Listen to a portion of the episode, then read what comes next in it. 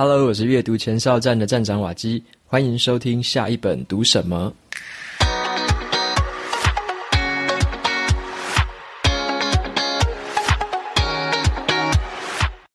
今天我会回答一个读者蛮常问我的问题，然后再跟你推荐一本书。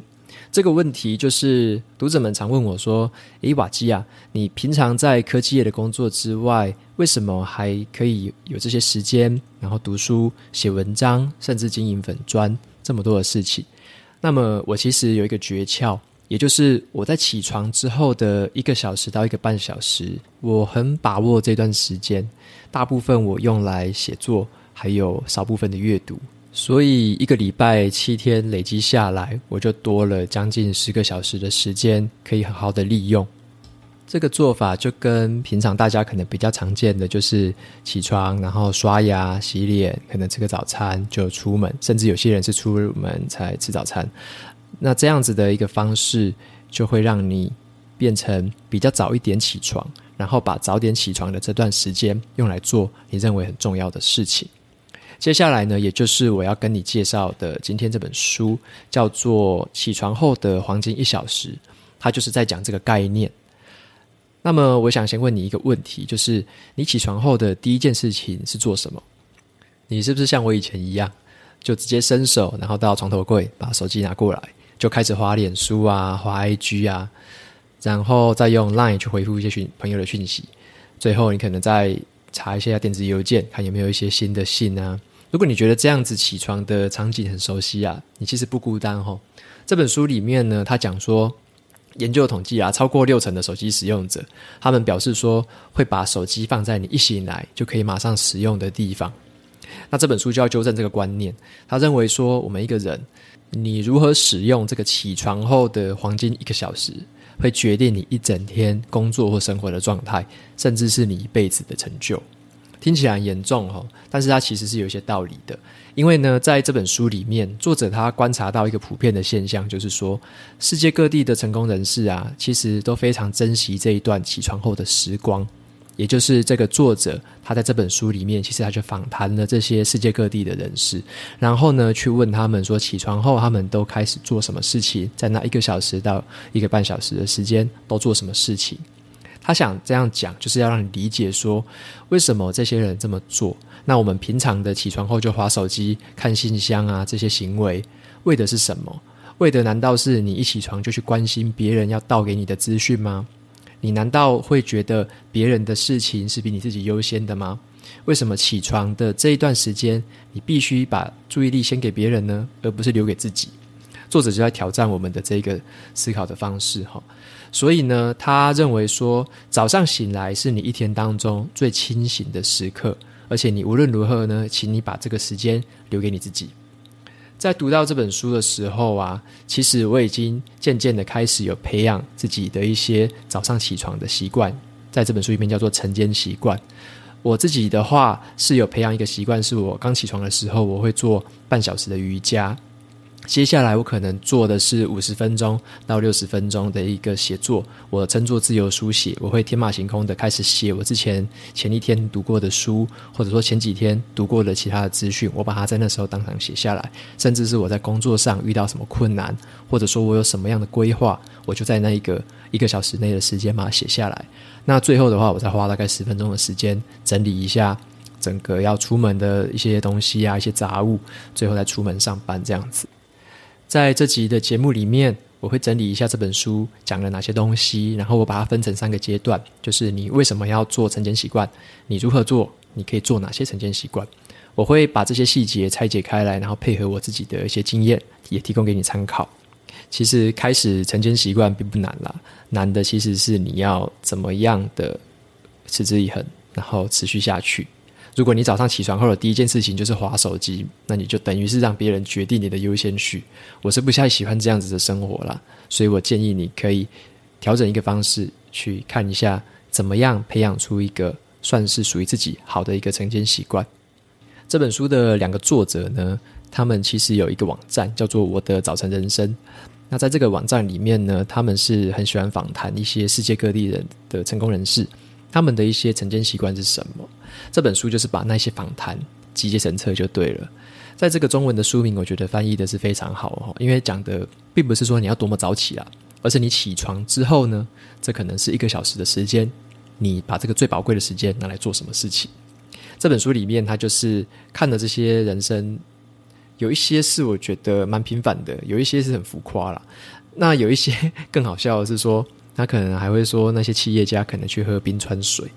就是你会看到觉得有点跳痛，哇，你是住哪里还可以喝冰川的水？所以这些其实可以看到各式各样的不同的一些样貌啦。那你可以去找一些适合，像我们如果是上班族或者是普通的学生，我们可以拿哪一些东西来用，哪一些东西适合自己，这个可能也要自己判断。我第一个想要跟你讲的是说，为什么要建立晨间习惯？也就是说，你早上起床第一件事情，如果你就是接受手机上面的这些资讯的轰炸，那这个的话动作，其实我觉得你一整天都会被影响到。你等于是告诉自己一个资讯，就是叫做我的手机上的东西比我自己还重要。但是你其实可以调整过来哈，你应该是把你自己的优先序放在第一顺位。那研究指出呢，在早晨起来的这段时光，其实呢，就是我们其实是专注度最高，而且你的精神是最清醒的时候。在这个时候，你不论是去做一些运动啊，或者说你去做一些静坐冥想，甚至是像我自己喜欢写作，偶尔我会做一些阅读的一些事情。然后这些事情呢，其实是我觉得让你可以建立起你自己信心的一个很好的方法。有一个反面的一个看法是说，有些人他觉得他不需要安排晚，这是早晨的习惯了。他觉得他晚上可以工作到晚一点，或者说他的生活的习惯是安排在晚上。有些人习惯这样子，就是比较偏夜猫子。那我自己是持一个看法，就是说，因为像我自己是上班族。我们平常在白天的时候上班，其实是很辛苦的。那你回家的时候，当然有我自己的话，会感觉到有点精疲力竭啦。有时候你甚至回家的时候，会想要快点休息。所以我大部分是把晚上的时间，我顶多是留给读书，或者说我留给稍微经营一下社区媒体，或者说跟家人聊天这样子比较轻松的活动。我比较没办法。把，例如说要写作，或者说把创作这些事情留在晚上的时候做，因为你每一天的工作到底有多忙、有多累，这个是你比较难掌控的地方了。而且我在另外一本书也看到这样的论点啦，就是那本书叫做《极度专注力》，他讲说我们人的一天的注意力其实是有限制的啦。也就是说，有点像一个能量啊，你的注意力是一个能量的概念。你在上班或者上课的时候，你其实，在早上，你可能把这些能量已经用了，快要用到没有了。那你回去的时候，其实已经剩下很少了。你那时候的专注力，你那时候的注意力，其实就越来越低，甚至你到睡前，几乎就是昏昏欲睡的时候，比较涣注意力比较涣散的时候。所以呢，我会认为说，在早晨醒来，这个精神最清醒的时候，去做一些很需要专注力、很需要。用心去思考的东西，尤其像是创作或者是写作这种事情，我认为在早上做是非常适合、非常好的，也就是我现在自己比较习惯的模式啊。所以呢，你可以比较一下哈，你把事情安排在晚上做，跟你把事情安排在早上一起床的时候做，它的差异就是这样子嘛。你晚上的事情你比较难控制，因为你没办法控制你上班或者是上学有多累，但是你比较能够控制的就是早上起床。如果前提是当然你要睡得好啦，早上起床的这段时间，你的精神状况跟你的整个心情，其实相对来说都会是比较可以控制、比较稳定、比较清爽的一个状态。所以这个时候去培养晨间习惯，就等于是你可以很确保自己很专注，在这个时候，在这个早晨起来的时候，每一天的品质是差不多的，这样也才可以形成一个良性的循环。而不会像是有时候我们如果把一些事情都规划在可能都是晚上做的时候，有时候你会因为白天情况的不一样，你可能晚上做的品质就不一样。这样子你有时候可能忽好忽坏的，久了你可能就很难培养纪律。但是像我自己在早上的晨间习惯，我会觉得这个纪律是好培养的，因为我每一天的醒醒来之后的精神品质，跟我做事情的状态其实是蛮一致、蛮稳定的。接下来我们进到第二个阶段，就是如何去培养一个新的晨间习惯。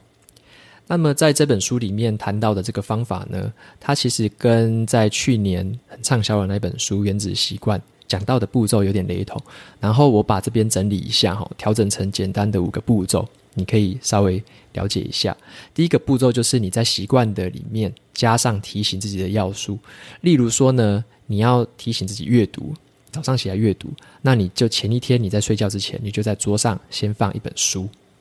隔天起来的时候，你就会看到那本书，你会提醒自己这件事情。好，第二个步骤呢，是在你的旧习惯里面加上一点点的小改变，然后你要让习惯的本身呢要有吸引力。你要知道，诶，你读这本书是你喜欢的，这个主题是你有吸引力，你有被吸引的。OK，你不要挑一本很无聊的书放在桌上，那你起床后你绝对不会读它。第三个步骤呢，是你从小地方逐渐去增加它的分量。也就是说，像你如果也是一样，你要读书的话，你就是每天可能看二十页、三十页。如果你看得快，可能五十页、一百页。从小地方开始去增加分量，增加时间。在第四个步骤就是你要能够很规律的去完成它嘛，无论是长是短，你要给自己一些小奖励。你如果说你每天早上都有做这个阅读的动作，那你可能说，诶，我一个礼拜累积满了之后，我给自己一些小奖励，吃的也好，还是买个小东西也好。那第五个的话，动作呃，第五个步骤的话，就是你对每一个新增加的一个习惯呢，你就安排就是一到两个礼拜的一个实验期啦，观察说自己。觉得这个习惯到底对你有没有帮助？如果你是安排阅读的话，你就观察个一两周，看这样每一天读对你自己有什么样的改变？你是不是可以多读完一本书，多读完两本书？这个效果是怎么样？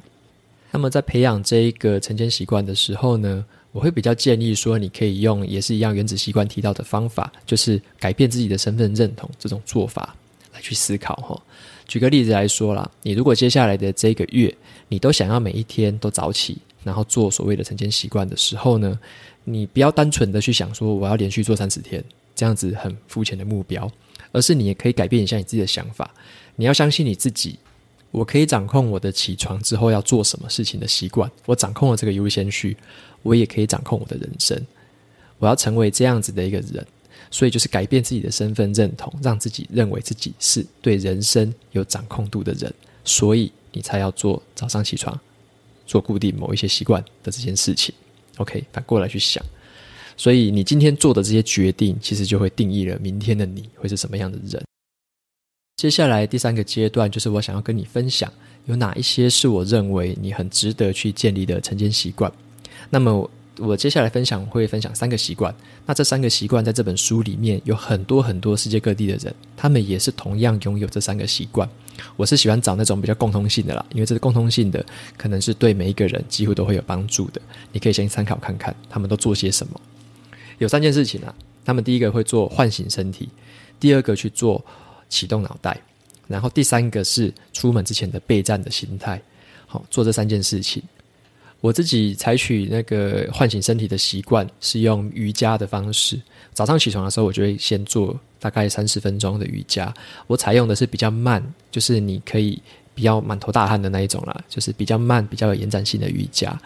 我很推荐一个 YouTube 的瑜伽节目，它的名字叫做 Boho Beautiful，我放在链接里面，你也可以参考。它是由加拿大的一个夫妻，一对夫妻去做的一个频道。然后呢，他们在二零一五年的时候卖掉所有的东西，所有的家产，然后去让有点像是浪迹天涯。那他们在世界各地的那些漂亮的一些，像是巴厘岛啊，或者说像是巴拿马，然后哥斯达黎加，他们在那边旅游的时候，他们就把那边的很漂亮的风景当做是背景，然后就在那边拍瑜伽影片。例如说在沙滩上啊，或者是在高山上。那每一篇影片大概是十到二十五分钟。有些是半小时，超过半小时，那非常适合我。就是我早上的时候起床，我就会放一段影片，然后我就跟着他做。他做什么样的动作，他做什么样的一些，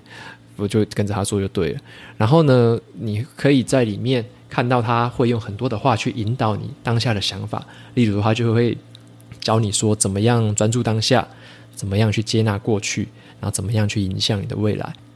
整体而言，就是我认为他每次看他们影片都很特别啦，因为他们在世界各地旅行嘛，所以我在跟着他们做瑜伽的时候呢，我其实脑袋里面就开始幻想说，哇，我也可以在世界各地旅行，然后我现在可能在海滩上，现在可能在山上这样子，所以是还蛮有趣的一个频道。如果还没有看过的那个朋友，很推荐这个频道给你参考。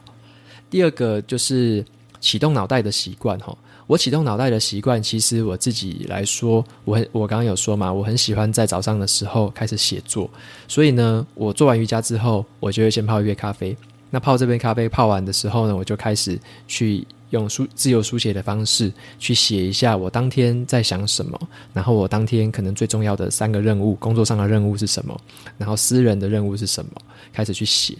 尤其是我针对一些读书笔记的一些心得或回想，就是在这个时候开始去把它记录下来。那么在这个时候呢，其实我会有时候啦，我也会在我的书桌前面，我就贴一个问题的清单啦。因为我有时候会想到一些天马行空的一些问题，我就会去把它写下来。那些问题，例如说，诶，我现在面对最大的考挑战是什么？然后我就会回答这些问题，或者是说，我我也会问自己啦，你接下来这么多书，你想要看哪一本？为什么？然后我就会自问自答。所以其实。你会发现脑袋其实很喜欢被提问啊，然后你的脑袋其实也很喜欢回答，至少我是这样子啊。所以我早上的时候，我就会去针对这些东西去做一些脑力激荡，然后开始，呃，就是写东西啊，然后一直去想东西这样子。所以我认为说有一些。那个朋友有告诉我说，诶，早上起床他会蛮喜欢阅读的啊，就是他可能也没有写作习惯，他喜欢阅读。其实我认为这完全没关系啊，你如果是喜欢早上起床的时候阅读也很好，因为你在这个很专心的时候，你可以去就是吸收力很强嘛，那你读的效果说不定比我还更好。因为我有时候的我都是晚上睡觉前的时候在那边翻翻书这样子。然后再来第三个习惯就是我会建立一个我自己。面对这一天的备战心态了，那这个备战心态指的就是说，哈，我如果早上起床已经把这一个到一个半小时的时间很完整的去利用了，完全掌握这段时间了，然后我就会告诉我自己说，诶，你看哦，别人都还没醒，但是我已经把我自己最重要的事情都完成了，这种成就感其实就很高哈。这个好处也就是你可以给自己一个心态了，就是我已经掌控了这个早上我起床我可以掌控的事情了。然后你在今天，你再去勇敢的去面对那些你没办法掌控的事情，像是这个心态啊，我觉得用的最好的是一个美国海军陆战队的传奇人物，他用的哈，他写他叫做 David Goggins，那他写了一本英文的书，我超爱的，叫做 Can't Hurt Me。这本书还没有出版成中文，我不知道会不会出啦，但是我超爱这本书的。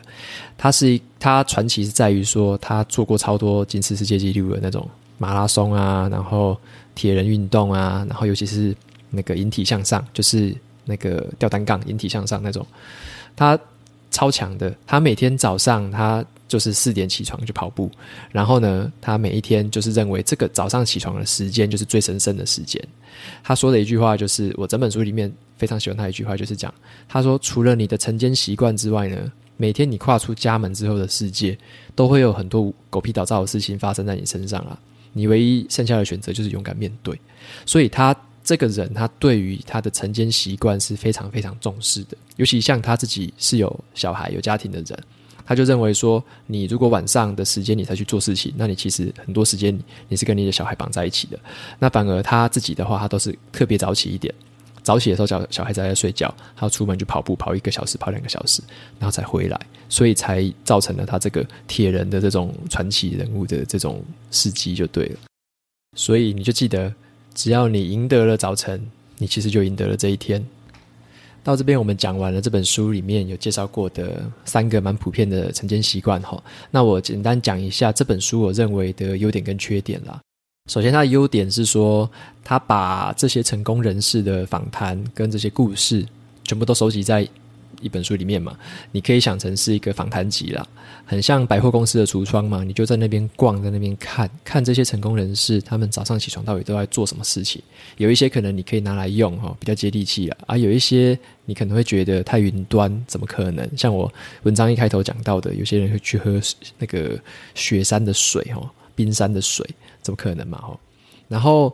他再来，我讲一下他的缺点。我觉得他缺缺点就是说，他的编排跟结构其实不太，我觉得是不太严谨啦。因为像他这样子把这么多的访谈全部摊开来这样看，然后他在讲理论的地方，或者说一些一些科学证据佐证的地方，其实不太多啦。因为我期待这本书其实。会比较希望说，可能是一半一半嘛，一半的一些实际的应用，一半可能是讲一些理论。但这本书其实大部分都是可能七八成吧，都是访谈的一些内容或整理。那么只有一两三成的地方是在讲一些比较精华的一些概念。所以我觉得这边是让我觉得比较缺少的地方哈。可能你读完之后，你还要跟我一样，你可能要再回顾一下，然后整理成自己的一些心得，然后再去理清一下，说哪一些是你自己要的，好，哪一些属于自己可能比较适合，哪些不适合这样子。最后啊，我自己这一年多来，这快两年来，固定做这个晨间习惯，其实我觉得非常的好，因为像我自己大概都是十一点到十二点之间睡觉，然后早上蛮固定的，都是六点整就起床。有时候甚至其实不用闹钟啦，已经变成习惯了。包含假日的话，我也是大概都是这个作息，所以六点起床就开始做自己的事情这样子。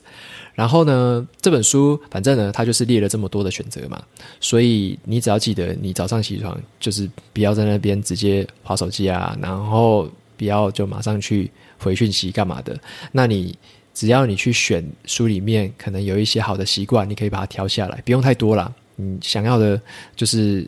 适合你自己的就好了，把它挑起来，自己去做做看，可能花个一两周的时间去试试看哪一些适合自己。我觉得你可能会发现自己原来以前浪费了这么多时间，或以前少用了那么多时间，所以我觉得你真的可以去试试看这件事情。到现在啊，我就真的很深刻知道说，我们看起来很像平凡无奇的这种早晨哦，都是考验的开始了。每一个日常生活中，你的抉择都是很重大的，因为你今天你当下做的事情，就定义了明天的你。所以我自己就是很珍惜早上起床的这些时间，快点做自己重要的事，好想要做的事情。希望你也可以找到属于你自己的晨间习惯。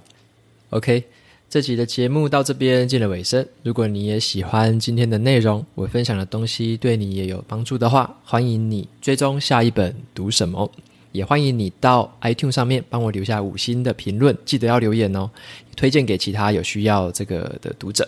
那么我每周也会在阅读前哨站的部落格还有 FB 粉砖上面分享一篇文字版的读书心得，喜欢的朋友也欢迎你来追踪跟订阅电子报，都是免费的，这是对我最好的支持，感谢你。下一本读什么？我们下次见。